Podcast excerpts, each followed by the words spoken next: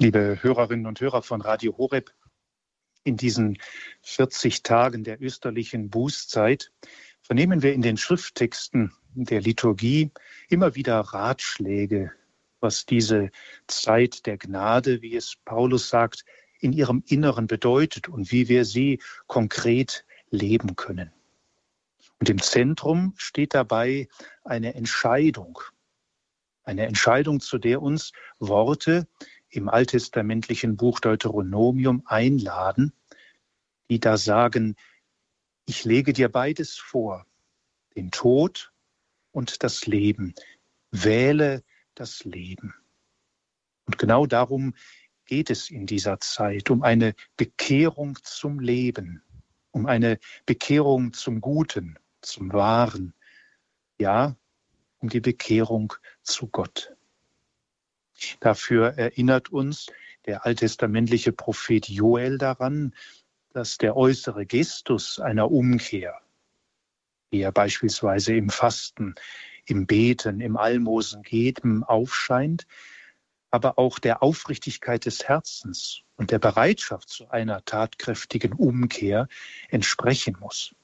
Der Prophet sagt, zerreißt eure Herzen, nicht eure Kleider und kehrt um zum Herrn, eurem Gott.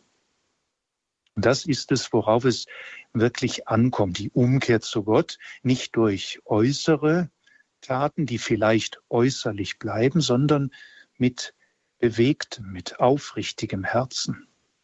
Und das ist wahrlich ein anspruchsvolles Programm für diese österliche Bußzeit, das uns immer wieder auch an manchen Tagen vor Augen stellt, wie schwer das ist, das, was man will, das man möchte, tatsächlich auch in die Tat umzusetzen. Und es gibt Momente, in denen dann das auftaucht, worüber ich jetzt kurz sprechen möchte. Etwas, was wir am ersten Fastensonntag im Evangelium bei den Versuchungen Jesu, unseres Herrn, in der Wüste gehört haben.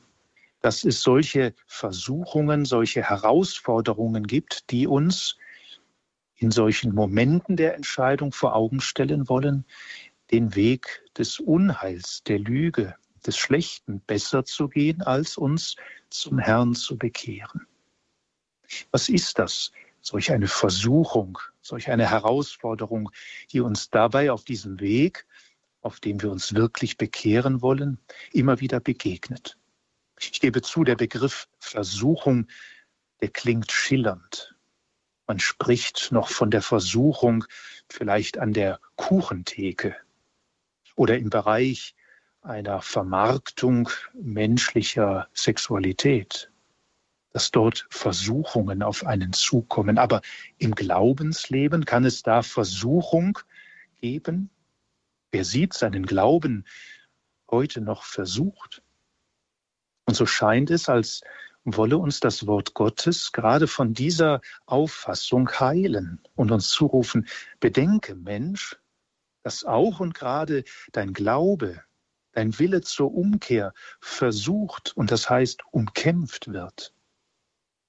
Um diese Botschaft der österlichen Bußzeit, dass es da um Ringen, dass es da auch um eine klare Entscheidung geht, in ihren Konsequenzen zu durchdringen, müssen wir auf den entscheidenden Unterschied zwischen diesen erwähnten Versuchungen schauen. Hinter der Versuchung in der Konditorei steht eine Sache, klar, die meine Disziplin bezüglich vielleicht des Körpergewichts versucht, der Kuchen oder das schöne Teilchen, was anzusehen ist. Anders bei den Versuchungen im Glauben, von denen uns ja im Buch Genesis, dem ersten Buch der Heiligen Schrift und im Evangelium berichtet wird.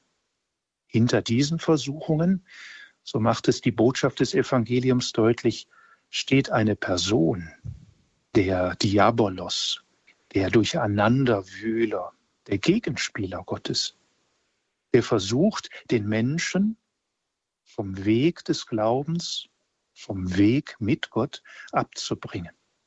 Er tut das auch mit dem Herrn selbst. Wir hören davon ja im Evangelium.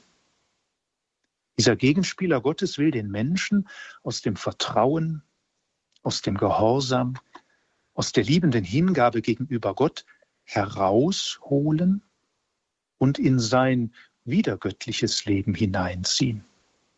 Und dafür verspricht er dem Menschen das Blaue vom Himmel. Wenn du mir folgst, wenn du dieses und jenes tust, wirst du sein wie Gott. Ich schenke dir Ruhm, Ehre, Besitz, Macht, Ansehen. Aber liebe Hörerinnen und Hörer, wir wissen, all das vergeht.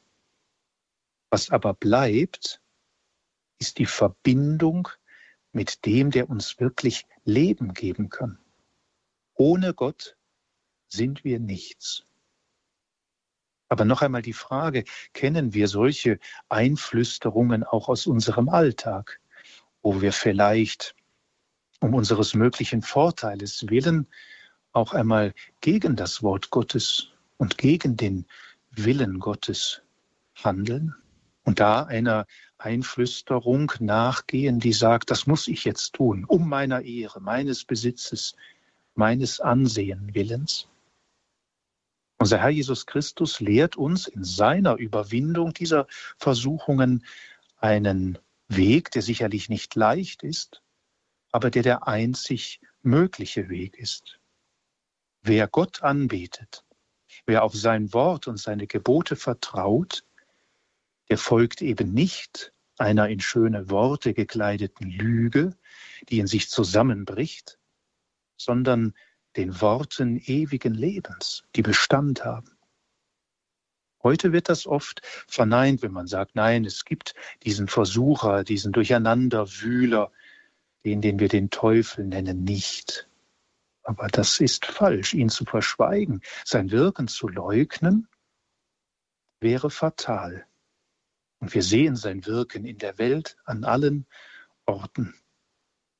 Jesus Christus, unser Herr, warnt uns vor diesen Versuchungen und lädt uns aber zugleich ein, unser Leben wirklich vertrauensvoll mit ihm, unserem Herrn und Meister, zu gestalten. Und dazu gehört eben das, was wir auch in dieser österlichen Bußzeit besonders wieder tun. Die Bereitschaft im Gebet, in den Sakramenten, vor allem in der Beichte und in der Eucharistie, im Fasten, in der tätigen Nächstenliebe, den Lebensstil Jesu anzunehmen. Also mit anderen Worten, in dieser Fastenzeit wieder neu im Licht seines Kreuzes und seiner Auferstehung damit zu beginnen, wie er selbst die Demut, den Gehorsam, die Liebe gegenüber Gott und den Menschen zu leben. Nur so vermögen wir letztlich mit Jesus das Leben zu finden und alle Hindernisse gegen dieses neue Leben, das uns ja bereits in der Taufe geschenkt worden ist, wirklich zu überwinden. Ich finde das mutig, dass Gott uns Menschen das zutraut. Aber er weiß eben auch, dass dies der einzige Weg in das Leben der Fülle ist.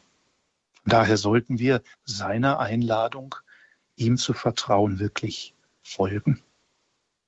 Dazu möchte ich Ihnen den Segen geben und dass wir uns alle unter diesem Segen gestärkt wissen, diesen Weg des Glaubens, der Liebe zu Gott und zu den Menschen mit großer Entschiedenheit zu gehen. Der Herr sei mit euch. Und mit deinem Geiste. Auf die Fürsprache der Jungfrau und Gottesmutter Maria, des heiligen Josef und des heiligen Johannes von Gott segne euch alle mit all euren Anliegen, der allmächtige und barmherzige Gott, der Vater und der Sohn und der Heilige Geist. Amen. Gelobt sei Jesus Christus. In Ewigkeit. Amen.